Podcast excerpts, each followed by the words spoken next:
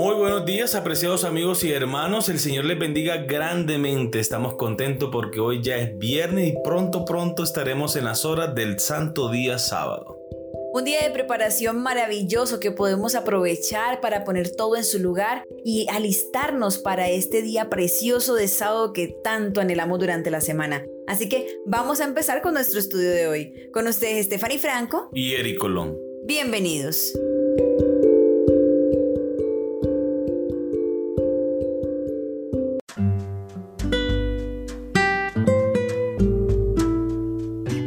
Viernes 12 de febrero, para estudiar y meditar.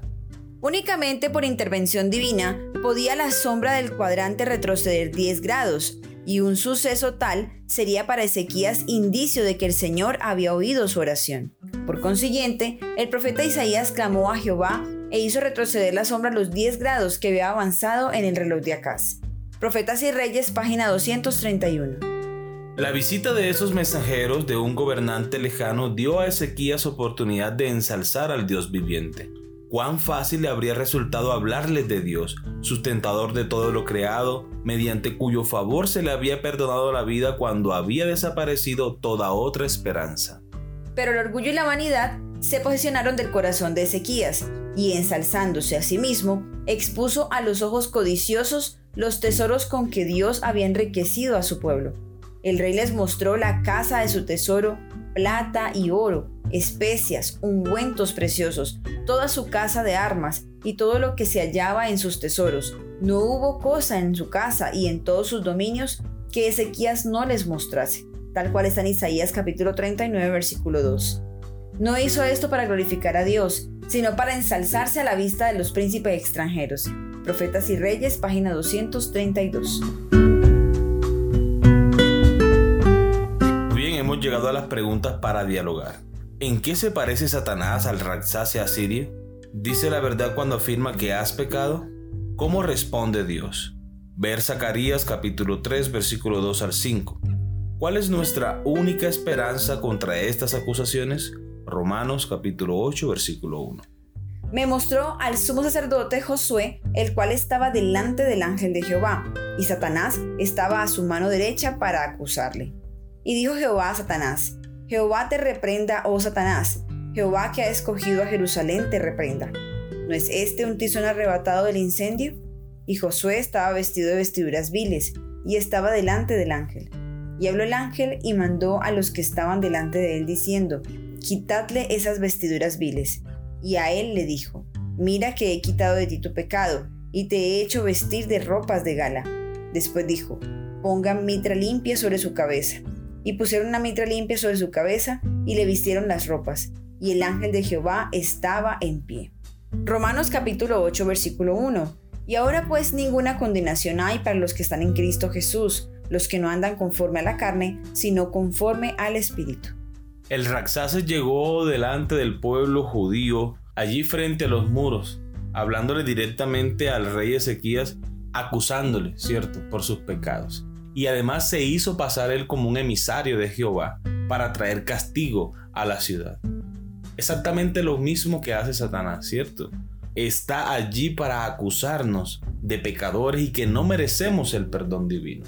Muchas veces se hace pasar como un emisario del Señor para engañar, alejarnos de Dios y hacernos cometer pecado como hizo con Adán y Eva. Pero nuestra única esperanza está en Dios y en su respuesta de amor para cada uno de nosotros. Satanás está completamente perdido, pero nosotros no tenemos que sufrir la misma suerte. Tenemos esperanza de salvación y vida eterna en Cristo Jesús. Lo único que hace falta hacer es reconocer que somos pecadores y buscar la ayuda divina, permitir que el Espíritu Santo haga su obra en nuestras vidas. Amén. Muy bien, vamos a la siguiente pregunta. ¿Satanás detiene sus acusaciones cuando eres perdonado? Vamos a ver Apocalipsis capítulo 12, versículo 10. Una vez que recibes el perdón, cuando Satanás sigue diciendo que por tu pecado le perteneces, ¿cuál es la naturaleza de su acusación? Vamos también a ver Deuteronomio capítulo 19, versículos 16 al 21.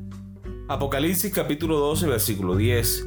Entonces oí una gran voz en el cielo que decía, Ahora ha venido la salvación, el poder y el reino de nuestro Dios y la autoridad de su Cristo porque ha sido lanzado fuera el acusador de nuestros hermanos, el que los acusaba delante de nuestro Dios de día y de noche. Deuteronomio capítulo 19 versículos 16 al 21. Cuando se levantare testigo falso contra alguno para testificar contra él, entonces los dos litigantes se presentarán delante de Jehová y delante de los sacerdotes y de los jueces que hubiera en aquellos días. Y los jueces inquirirán bien, y si aquel testigo resultare falso y hubiera acusado falsamente a su hermano, entonces haréis a él como él pensó hacer a su hermano, y quitarás el mal de en medio de ti. Y los que quedaren oirán y temerán, y no volverán a hacer más una maldad semejante en medio de ti. Y no le compadecerás, vida por vida, ojo por ojo, diente por diente, mano por mano, pie por pie. Muy bien, hermanos, recordemos la pregunta. ¿Satanás detiene sus acusaciones cuando eres perdonado?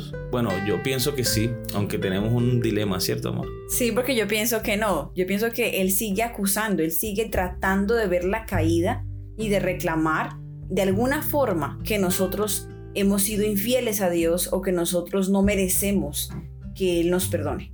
Bueno, sí, amor, tienes razón cuando dices que Él sigue acusando, porque en definitiva ese es su trabajo, ¿cierto? Él no quiere que ninguno se salve.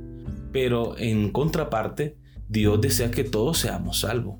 Y cuando Satanás acusa al ser humano, Dios presenta, Jesús presenta sus méritos ante el Padre y en ese momento que somos perdonados, somos completamente limpios, o sea, la sangre de Cristo nos purifica. Somos completamente justos delante del Padre, entonces ya no hay razón para seguir acusándonos, aunque Él lo siga haciendo. No hay razón para seguir siendo acusados.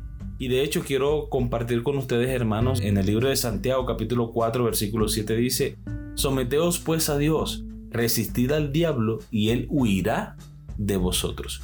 Así que podemos pensar en lo siguiente, cuando Jesús se encontraba en el desierto y fue tentado por Satanás, hubo un momento de tentación, pero cuando ya Dios resistió la tentación, ¿qué hizo Satanás? Tuvo que huir porque inmediatamente vinieron los ángeles del Señor a asistirlo con su poder. Lo mismo ocurre en nuestra vida espiritual. Cuando estamos en medio de la tentación y resistimos, Dios manda a sus ángeles y Satanás tiene que huir ya no nos acusa nuevamente hasta que volvamos a cometer otro pecado. Pero mientras tanto que estemos en comunión con Dios, no hay razón para que Satanás nos acuse porque Dios envía a sus ángeles poderosos que esté alrededor nuestro para protegernos. Amén.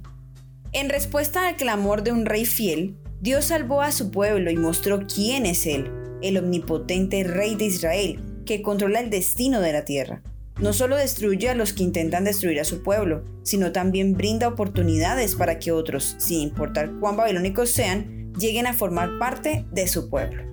Muy bien, queridos amigos y hermanos, hemos llegado al final de esta lección fascinante y hemos aprendido mucho, ¿cierto? Debemos buscar siempre la presencia de nuestro Dios. Debemos siempre ponernos en sus manos de amor para hacer su voluntad. Y sabemos que cuando llegue el momento de la crisis, los momentos difíciles, Dios siempre va a estar allí para extender su mano poderosa y salvarnos. Muy bien, recuerden nuestra cita para el día de mañana con una nueva lección. Que Dios les bendiga.